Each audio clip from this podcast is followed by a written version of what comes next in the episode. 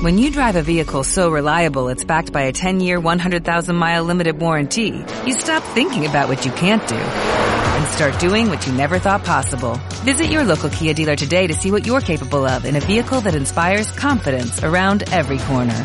Kia, movement that inspires. Call 800-333-4KIA for details. Always drive safely. Limited inventory available. Warranties include 10-year 100,000-mile powertrain and 5-year 60,000-mile basic. Warranties are limited. See retailer for details. ¿Qué tal amigos? Bienvenidos, bienvenidos una vez más al Rincón de Emma. Yo soy Emma y esta es vuestra casa, vuestro hogar, vuestro rincón. Tenemos un montón de luces nuevas, estamos deslumbrados de tantas luces que el miembro del cuerpo gobernante eh, que vino a España nos va a deleitar con tanta sapiencia sacada de la Biblia. Ojo, todo está sacado de la Biblia. Vamos a analizarlo. El siguiente discurso será presentado por el hermano Garrett Loesch, un miembro del cuerpo gobernante.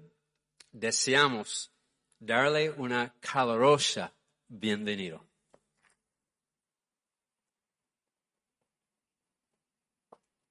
Bueno, después de hora y cuarto llega por fin el plato fuerte, llega la estrella. Bueno, aquí llegué yo. Llegó la magia, llegó el color, llegó la vida. Aparece, como digo, hora y cuarto después de un montón de discursos. Los discursantes anteriores han quedado en el olvido, no han servido para nada, han sido los verdaderos teloneros de esta gran estrella. Y por supuesto, antes de comenzar, les recuerda a los oyentes quiénes son sus amos. Primero, me gustaría transmitirles los saludos cordiales de parte del cuerpo gobernante. Durante el gobierno del reino de Dios bajo la dirección de Jesucristo, se enseñará a la humanidad a desarraigar cualquier causa residual de contaminación física. Entonces, no ahora, será imperativo que todos los siervos de Dios participen activamente de modo individual y colectivo en tomar medidas que contribuyan a una limpieza mundial sin precedentes. El reino de Dios, amigos, va a ser como estar en la Edad Media, cero contaminación, pero incluso así, en la Edad Media también se contaminaba. Es absolutamente imposible que el ser humano sobreviva como especie sin emitir ningún tipo de contaminación, ya que incluso pues los trabajos agrícolas que menciona posteriormente también deben contaminar algo. Pero Dios hará que no contaminemos. Aquí está delegando la responsabilidad a los supervivientes, no a Dios. La tarea de enterrar a los muertos sería demasiado gigantesca para los comparativamente pocos que quedan en la tierra.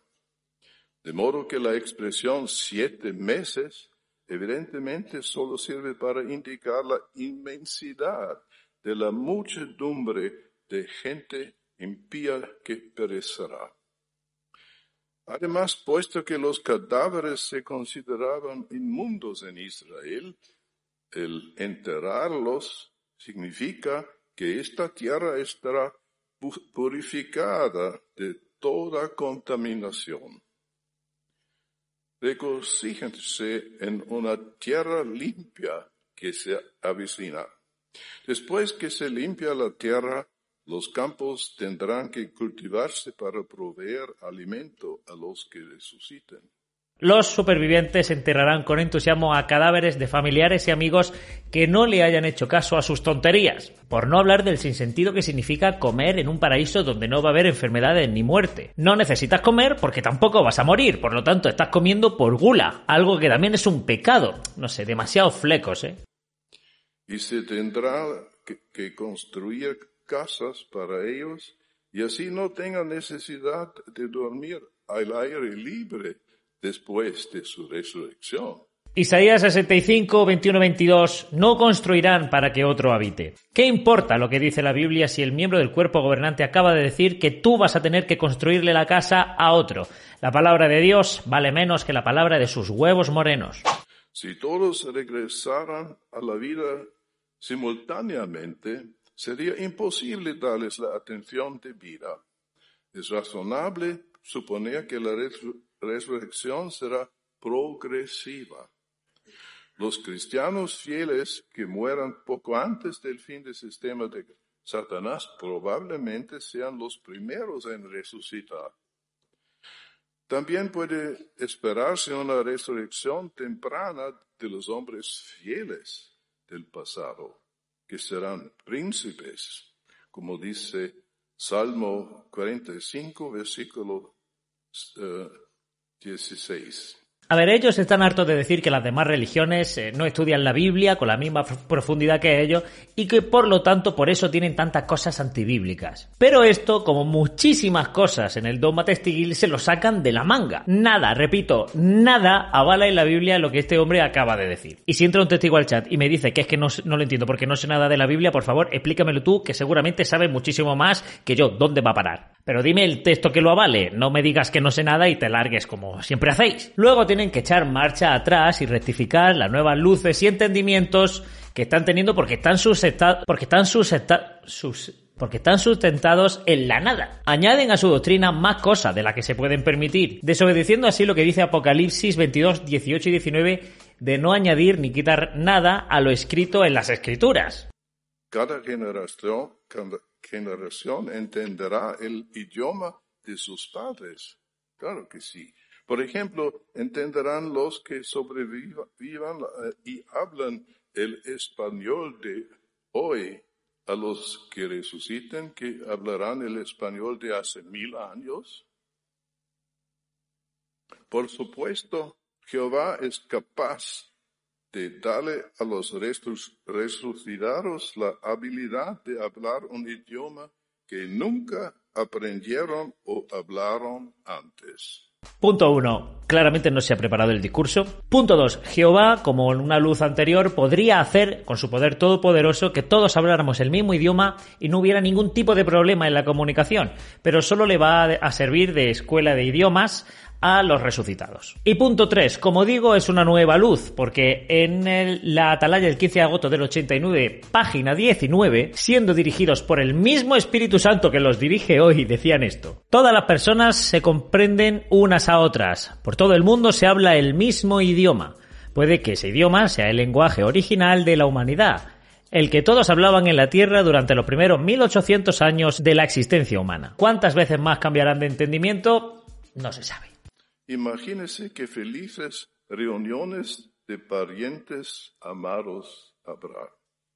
En vez de columnas de notas eh, necrológicas que causan tristeza, bien podría ser que haya anuncios de los recién resucitados para gozo de sus amados. Luego se quejan de que el mundo de Satanás en su publicidad ataca a las emociones. En lugar de necrológicas, amigos, habrá resucilógicas, claramente, en un periódico no contaminante que no esté hecho con árboles, porque no contamine.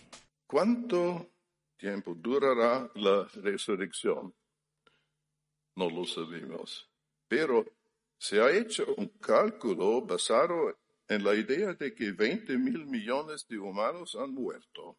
Si 8 millones sobreviven el Armagedón y cada año se resucita al 3% de ese número, la resurrección se completaría en casi 300 años. Se puede leer este comentario también en el libro Perspicacia volumen 2, página 841. Aquí lo que me llama la atención es que asume que son 8 millones de personas los que pasarán al Armagedón. Y me llama la atención por dos cosas. No espera que los testigos superen ni siquiera los 10 millones en el futuro. Y dos, es un dato que no tiene nada que ver con cuánto durará la resurrección. Pero le mete la idea a los oyentes de que solo siendo testigo de Jehová podrás pasar eh, ese Armagedón y vivir para siempre. Y para dar validez a su argumento lo sustenta con una publicación independiente, el libro Perspicacia, publicado, por, los testigos de Jehová. Necesitarán alimento prontamente después de su resurrección. Cuando Jesús resucitó a una niña, inmediatamente les pidió a los padres que le dieran a la niña algo de comer. Necesitarían necesitarán alimento físico y, lo que es más importante, ayuda espiritual para conseguir el conocimiento vivificante de Jehová Dios y de Jesucristo. Claro, la niña comía porque le hacía falta para vivir. Si no vuelve a comer, se vuelve a morir. Pero en el paraíso no va a haber más muerte. Son dos circunstancias completamente diferentes. Algo que también dijo Jesucristo, no lo recoge el pasaje bíblico, pero bueno, yo no tengo pruebas, pero tampoco duda de que esto pasó es, chicos, dadle de comer a esta niña, pero antes, dadle un buen estudio bíblico gratuito. Y hacerle preguntas a ver si es apta para bautizarse. Si antes de morir les faltaba una extremidad, por ejemplo, después de la resurrección se espera que tengan cuerpos enteros, completos. Los que resuciten vendrán con dentadura perfecta. Aquí ocurre una paradoja. Si mueres poco antes de que llegue al fin y te han tenido que amputar las piernas por lo que sea, vas a resucitar eh, muy pronto y vas a poder ver con tus nuevas piernas que te ha restablecido Dios, tus piernas de leche que se quedaron de tu cuerpo anterior, lo cual viola un montón de principios físicos, eh, pero bueno, ¿a quién le importa, verdad? El caso es que todo el discurso está lleno de palabras como es razonable pensar, lo lógico sería, o sea, siempre, siempre llevándote a que pienses con cierta lógica, pero luego te sueltan esto sin despeinarse. ¿Dónde resucitarán los muertos? Probablemente no en el cementerio, aunque a veces en las ilustraciones, en la literatura y las revistas se les muestra como si salieran de la tumba. Pero estas ilustraciones se usan solo para dar una idea de lo que será la resurrección. Si alguien muere al caer dentro de un volcán, por ejemplo, no vendrá a la vida saliendo del volcán. Si muere ahogado, no va a salir del mar.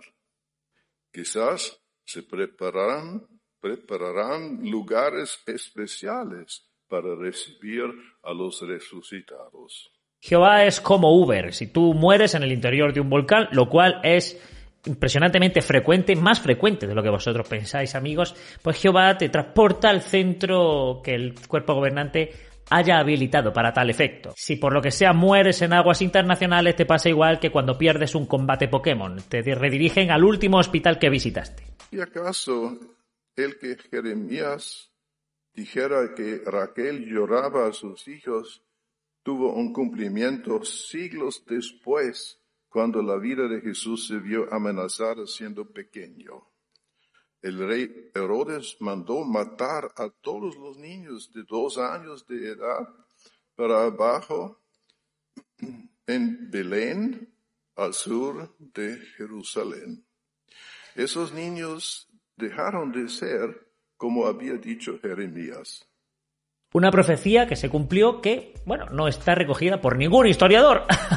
Algo que debemos tener presente es que por mucho que nos guste pensar en la resurrección, tenemos que ser razonables y no especular o ir más allá de las promesas en la Biblia.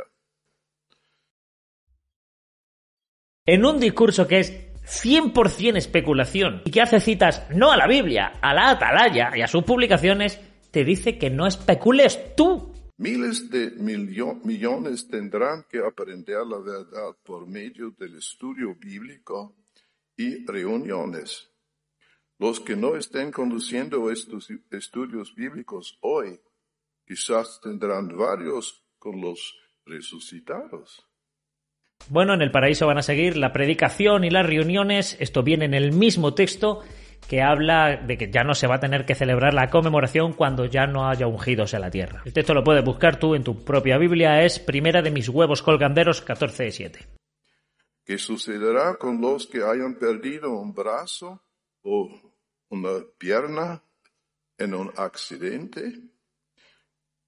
Crecerá rápidamente. Aún hoy el calamar gigante puede crecer nuevos tentáculos después de haberlos perdidos por una mordida de tiburón. Los supervivientes serán como Piccolo. Muchos hombres pierden el pelo debido a la imperfección genética que heredan. Nueva luz, los calvos son más imperfectos que los demás. Uh, algunos lo pierden temprano, otros más tarde en la vida. Algunos sufren alguna condición médica que impide que su cabello crezca. ¿No nos alegra que las mujeres normalmente no tienen este problema? Que va es como un champú anticaspa, eh, cero caspa, una melena al viento brutal, los hombres, enhorabuena. Ahora, a las mujeres que gusten los calvos, ya sabéis lo que tenéis que hacer. ¡A joderos! en el nuevo mundo, el cabello del hombre, sin duda, crecerá de nuevo y no tendrán que rasurarse la cabeza más. Jehová no creó a Adán calvo. Pero luego no especuléis, luego no especuléis vosotros. Por cierto, gracias y créditos especiales a ex JW eh, Bro por soplarme el vídeo. Dice la Biblia, cito, cuando las mujeres dejen de moler, las mujeres, los dientes, porque que quedan pocos, pero en el nuevo mundo tendremos un número completo de mujeres moledoras. Va a haber un número completo de mujeres así. ¿Te sientes agotado todo o casi todo el tiempo? Alguien dijo una vez, estoy cansado de estar cansado. ¿Te la pasas postezando? ten ánimo. En el nuevo mundo tendremos mucha energía, no más agotamiento. Bueno, los humanos van a ser mejor que el propio Dios, que tuvo que descansar después de los días de creación. O sea, los seres humanos vamos a ser la primera creación con energía infinita. Ni Jesucristo, siendo perfecto como era, tenía energía infinita, pero ellos a su bola. Podemos tener un futuro sin fin miles de millones de años. Repito, miles de millones de años. Y aún más. La vida eterna es lo más anhelado precisamente porque la vida se acaba. Si algo hace especial a esta vida es que tiene fin. Si tienes algo ilimitado de algo, dinero, vida, pierde totalmente el sentido. Carece completamente de valor. Él demuestra su amor otorgándole a todos, incluso a los miembros del clero y a los políticos, la oportunidad de cambiar. Con lo de miembro del clero también se refieren a él. ¿Tienes metas espirituales? ¿Das evidencia en tu vida de que estás convencido de la cercanía de la venida de Jesús? Ah, sería demasiado presuntuoso decir eso. Bueno amigos, hasta aquí eh, lo que he podido rascar de este discurso. Espero que valores el esfuerzo dándome un like, compartiendo el vídeo. Si te ha gustado, ya sabes, eh, compártelo con todos tus seres queridos y nos vemos en otra.